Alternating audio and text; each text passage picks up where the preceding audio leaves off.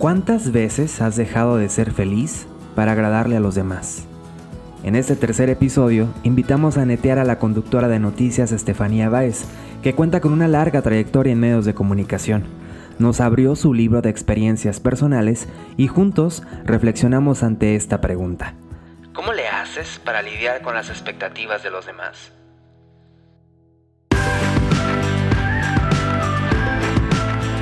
Neta Talks, un podcast para reflexionar y conectar con esos momentos e historias que dejan huella en nuestra vida. Aquí vamos a netear. Bienvenido a Neta Talks.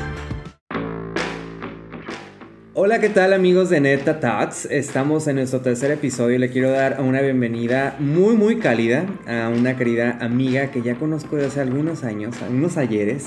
Ella es Estefanía Baez.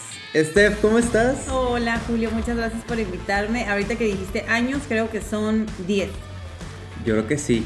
10, Hagan sus cuentas, pero... Estamos jóvenes todavía. Estamos jóvenes. Yo creo que eh, nos, nos, conocimos en una etapa muy bonita de nuestra vida, ¿no? Como que esa etapa en la que vas aprendiendo cosas nuevas.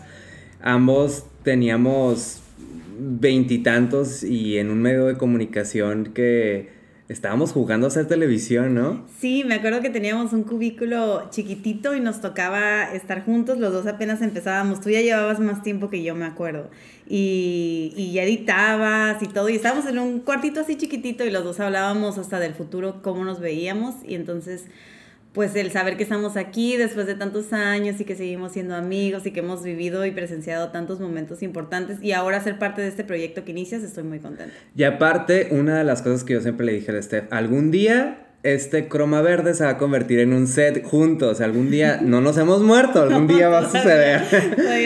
Oye, Steph, yo te quiero hacer una gran pregunta este episodio se trata y te quise invitar porque yo te veo como una mujer muy empoderada y está muy, pues ahora sí que muy de moda ese tema de empoderado, pero yo te veo muy fuerte, una mujer que lucha siempre por lo que quiere y que lo consigue.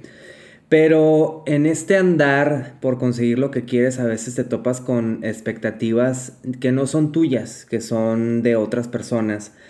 Y ya tus 30 años ah, siempre entra la pregunta de cómo le haces para lidiar con las expectativas de los demás. Siempre eh, nuestra familia, nuestros amigos, la sociedad en general, como que tiene ya un librito o una guía de que, bueno, cumples 30, pues ya tienes que estar casada, ya tienes que tener hijos, ya tienes que tener una casa, un carro. En tu vida, ¿cómo le has hecho para ser tú a pesar de todas estas expectativas que te ha impuesto a lo mejor tu familia, tus amigos o en general la sociedad?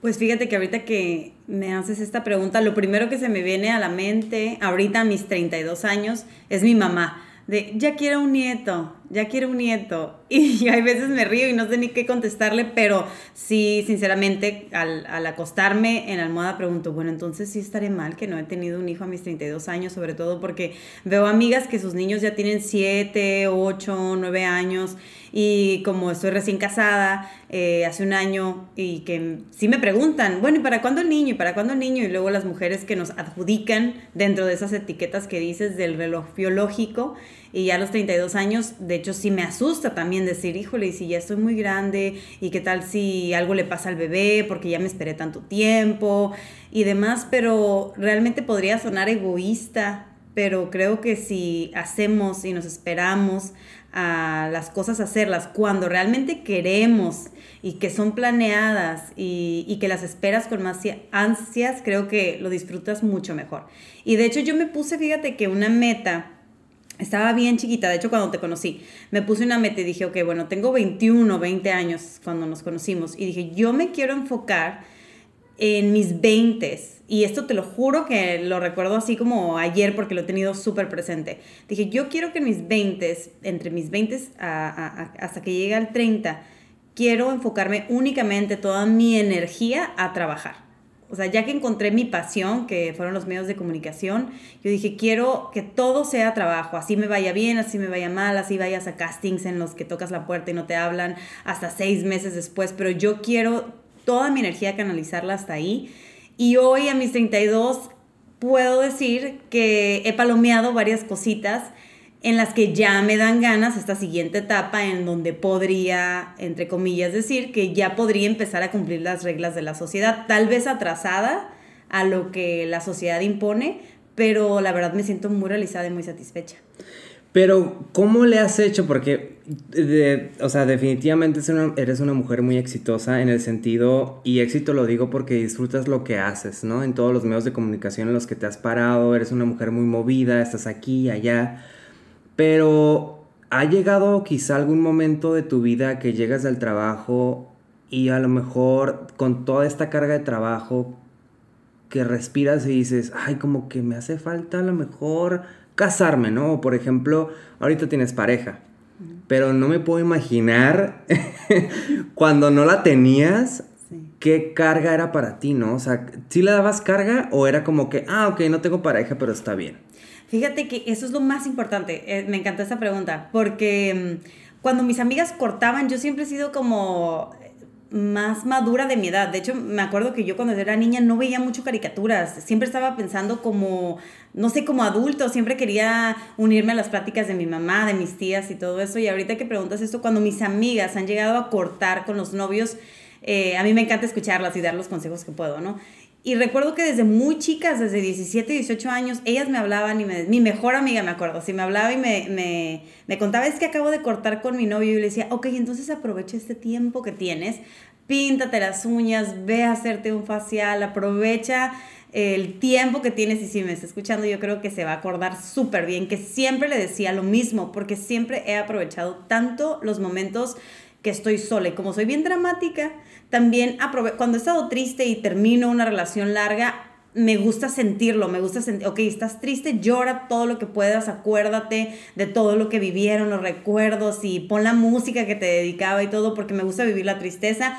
Por lo, por lo tanto, me gusta sentir también cuando he estado sola, sin pareja, así totalmente, no sabes cómo disfruto. Estar con mi familia, con mis amigas, pero más importante, conmigo. No sabes cuánto disfruto hasta la fecha. Yo creo que lo que más trabajo me cuesta para tener una pareja es que disfruto tanto de mis tiempos. Y de hecho también otra vez puedo sonar un poco egoísta porque el miedo que más me da de ser mamá es que mi tiempo ya no lo voy a tener. Entonces, como sí quiero ser mamá, digo, bueno, entonces tengo que aprovechar ahorita a viajar sola. Me encanta viajar sola, a ver una serie sola, no sé, hasta hacerme un facial yo sola, disfrutar el tiempo para mí, a escribir, a, pensar, a, a, todo. Entonces, el consejo que podría dar tal vez, eh, si alguien, no sé, si está desesperado de que es que no tengo novio, no tengo pareja, no, disfrútense. O sea, para mí lo más importante es disfrutarte a ti, porque si te disfrutas te conoces mucho más. Si pasas tiempo contigo sola, que a veces la verdad nosotros no nos aguantamos. Pero solo así puedes ya llegar con alguien y ser, ser tú y ser feliz. Oye, pero qué difícil esto, y se dice muy fácil, ¿no? Disfrutar tu soltería o, disfrutarte a ti solo, pero incluso ahora que me estás diciendo esto, a mí qué trabajo me costó disfrutar, o sea, yo me acuerdo que, o sea, platicábamos, ¿no? De las rupturas amorosas y eso, qué difícil, bueno, a mí se me ha hecho como el estar solo y a veces el estar solo te permite hacer un chorro de cosas, crecer como persona, descubrir cosas que a lo mejor tú no sabías. Y ahorita te decía, ¿no? Agradezco que me haya dejado y agradezco esta ruptura amorosa porque me ayudó a, crecer. ¿Qué hubiera pasado si no hubieras a lo mejor conocido a, a la persona que tienes ahora? ¿Seguirías a lo mejor como picándote la cabeza de que, ay, tengo que conseguir pareja para poder ser feliz. O en ti está ya el chip de que no pasa nada, ¿no? O sea, antes de que llegara tu actual pareja, si estabas como desesperada como en encontrar tu amor ideal o encontrar a alguien para poder llenar esos quizá vacíos o esos eh, que a lo mejor, mira, me pongo a pensar y no aplica a ti, pero a lo mejor y sí, a mujeres que, no sé, se casa tu mejor amiga. Ay, ¿a quién voy a invitar a la boda? O de que, ay, ah, ya llegó el cumpleaños de no sé quién familiar y a quién voy a invitar. Entonces, ese tipo de cosas socialmente está bien cabrón. Porque, digo, tú siendo mujer y digo, yo siendo hombre gay, aparte, también me lo pienso, pero no me puedo imaginar también el ser mujer y el pensar en eso, ¿no?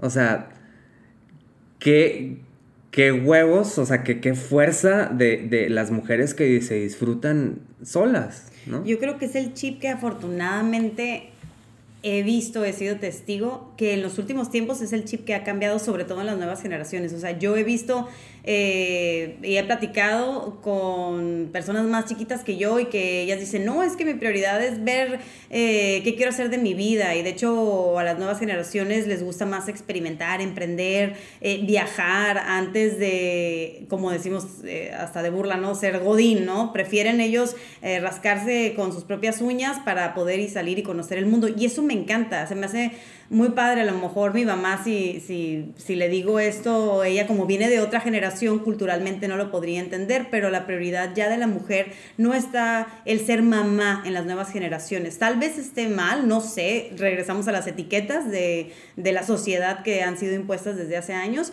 pero para mí tienes que disfrutar, tienes que conocerte y ese es el chip que debemos de cambiar. Así como la prioridad no está en las nuevas generaciones de luego, luego casarte y tener hijos y tener la casita y el perrito y que bla, bla, bla, también tiene que ser el conocerte y el quererte más, porque si te quieres más y te conoces más y te disfrutas más, tu prioridad y tu objetivo no va a ser el tener una pareja. Y es más, podría decir y 100% segura que si te conoces tanto, tus expectativas de lo que quieres las tienes más claras y solita te llega la persona que cumple exactamente con todas las expectativas, que está muy lejos de ser una relación tóxica.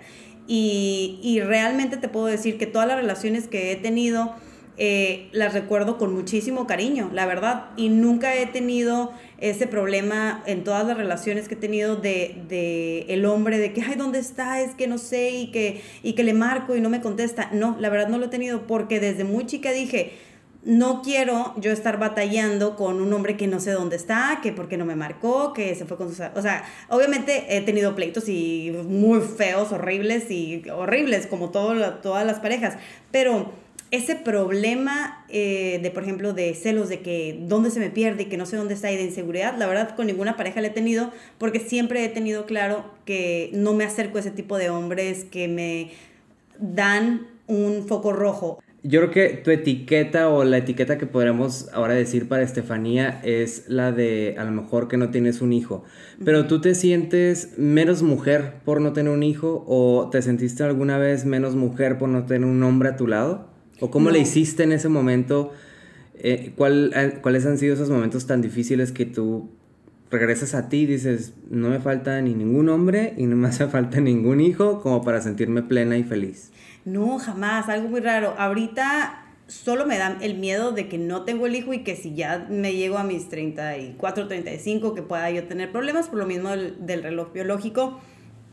Y es lo único que hasta el momento digo, chin este, que, que, que, estoy haciendo, capaz de que, pero si realmente todavía tengo cosas por hacer profesionalmente y que sé que teniendo un hijo, como soy tan intensa, ya las voy a dividir 50 y 50, prefiero esperarme cuando realmente ya sienta yo las super ganas que ya, ya me empezaron, podría decirte que estoy en un 30, 40%, pero yo sí me quisiera esperar, este, no mucho, un añito más tal vez, eh, al tener las ganas 100% de ser mamá y cumplir tal vez en este año, siempre lo pienso así, todo lo que quiera hacer antes de dar ese siguiente paso, porque como soy bien intensa en todos los aspectos de mi vida, como hija soy bien intensa, como hermana, como esposa, como trabajadora soy bien intensa, siempre trato de dar lo mejor de mí. Como amiga, sé que como mamá también, yo creo que va a ser mi rol más intenso de la vida y quiero, quiero dar todo de mí y no sentirme frustrada como, ay, hubiera hecho esto. Que no estoy diciendo que se te acaba la vida, al contrario, siento que debe de ser mucho más interesante y más padre el dividir tu tiempo.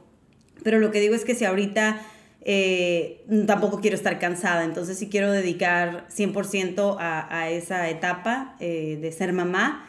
Y de la pareja, pues sí me pasa muy curioso porque cuando no he tenido, he sido súper feliz. O sea, he sido súper feliz. De hecho, recuerdo las mejores etapas, los mejores recuerdos de mis estar con mis amigos, de que estoy 100%, de una borrachera, de una noche hasta las 5 de la mañana, de que no sé, de alguna aventura. Siempre ha sido sin pareja, porque estoy disfrutando tal cual el momento sin pensar que quien me llamó, que quien me contestó el mensaje, porque sí me quito el chip completamente. Eh, no sé, me gusta vivir como la intensidad de, de los momentos súper tristes y de los momentos felices, pero nunca he sentido la soledad y necesidad de tengo que estar con alguien para que me complemente o me... no, para nada, para nada. Y llevando estas expectativas a otro nivel, yo te veo a lo mejor que no te entra culpa, ¿no? Por ejemplo, eh, por ejemplo, culpa con tu mamá o culpa con, con quien tú quieras o con tus amigas o lo que sea.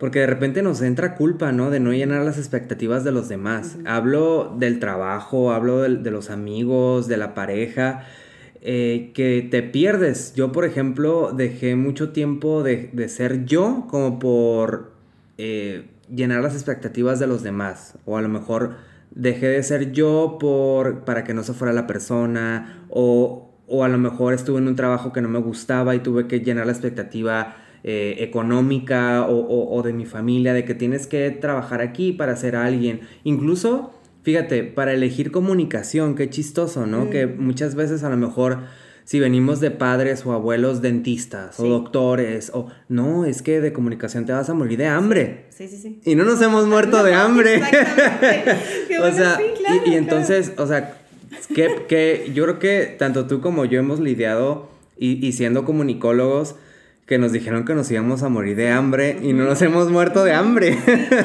Y es más, creo que hasta nos da más ganas, como más gasolina, ¿no? Porque a mí también me dijeron exactamente lo mismo. Me acuerdo de mi mamá que me apoya en todo, me dijo, híjole, pero esa, esa carrera es así como que tal cual. O sea, no hay trabajo, no vas a encontrar. Mucha carrilla también me dieron otros familiares de que esa es la MMC, la carrera mientras me caso.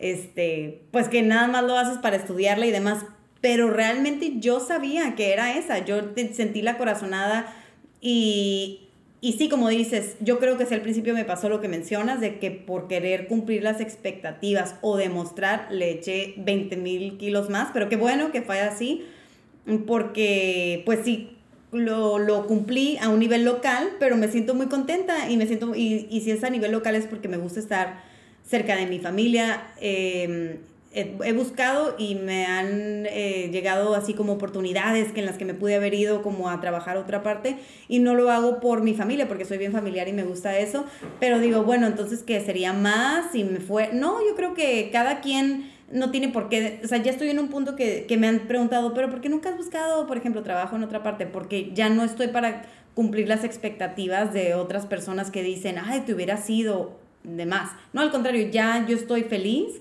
y creo que entre, yo no sé si a ti te pasó, pero yo cumplí 30 y me entró un chip totalmente diferente. Que dije, ya no me importa la felicidad de los demás eh, personas que ni siquiera conozco, la de mi familia y amigos siempre, pero de gente que no conozco, que tengo en redes sociales y que me va a criticar, me vale, no sabes, o sea, y en un principio, en mis 20, decía, híjole, pero ¿qué van a decir y qué van a pensar? Es más, hasta para publicar una foto, lo que sea, te importaba lo que pensaba. Yo creo que ya ahorita, no sé, eh, es, algo muy padre que pasen los 30. Tenía miedo de llegar a los 30 y ahora puedo decir que es como la etapa más realizada porque ya te sientes seguro, segura contigo misma y, y, disfrutas lo que tú quieres y entiendes que para ser feliz con los demás y hacer feliz a alguien más, primero tienes que ser feliz contigo mismo. Claro, y qué importante, y a lo mejor para las personas que nos están escuchando, que a lo digo, nosotros a lo mejor, o por ejemplo, yo he trabajado un poquito más como llenar más mis expectativas o el ser más feliz yo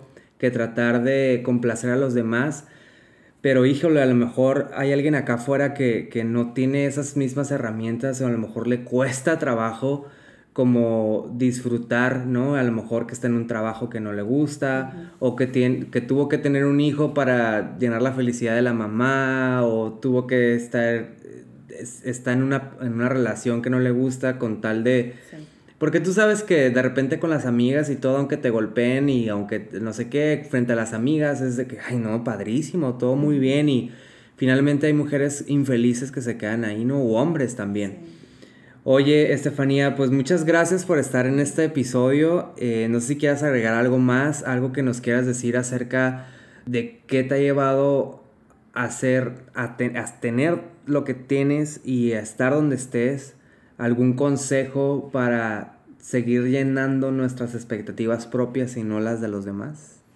Pues yo creo que, eh, bueno, a nivel personal me falta muchísimo, muchísimo tiempo y metas por cumplir. Siento que he palomeado algunas, pero me faltan muchas más y voy a seguir mientras pueda y tenga la energía y ganas y demás a cumplirlas. Pero sí diría un consejo a hombres y mujeres em, que si su felicidad es ser mamá, búsquenlo. Si su felicidad es ser esposa, séanlo. Si su felicidad es ser artista, pintar cuadros, lo que quieran, pero búsquenlo. Y si no saben qué hacer, encuentren en qué son buenos o qué les gustaría hacer y aunque fallen, que lo intenten. Me acaban de regalar un, un, pianito de Navidad porque yo quise el keyboard cuando yo estaba bien chiquita y dije, bueno, a mis 32 años lo voy a retomar, lo dejé cuando era niña y ahorita que no necesito nada de clases de nada, en YouTube puedes encontrarlo todo. Entonces, siempre hay algo en lo que puedes encontrar, mejorar. Este, con el internet podemos hacer absolutamente todo, eh, escribir, no sé, lo que sea, pero que sí, busquen una pasión adicional a su trabajo, si su trabajo les da, por ejemplo, buen ingreso económico y no lo pueden dejar porque son este, pues padres de familia o demás, pero que sí busquen algo adicional, que encuentren un tiempo, aunque sea una hora para ellos mismos, aunque sea ver una serie, tomarte una copa de vino, eh, sacarte la ceja, lo que sea, pero que siempre encuentres un tiempo del día para ti, que sí te lo regales, siempre para mí es lo más importante. Oye, Estefanía, y siempre en los episodios me quiero despedir con música y yo te quiero preguntar si en el dado caso que te fueras a una isla desierta, ¿qué canción te llevarías? Primero, si me fuera a una isla, me pintaría el cabello rosa y me llevaría la canción de mi favorita, que es la de Tom's Diner, con Susan Vega. Pues píntatelo rosa, ¿qué te lo impide? la tele, no te lo puedes pintar de rosa. Bueno, algunas vacaciones te lo pintas de rosa y ya luego te lo vuelves a, a blichar. Muchas gracias, Estefanía, y nos vemos a la próxima. Adiós.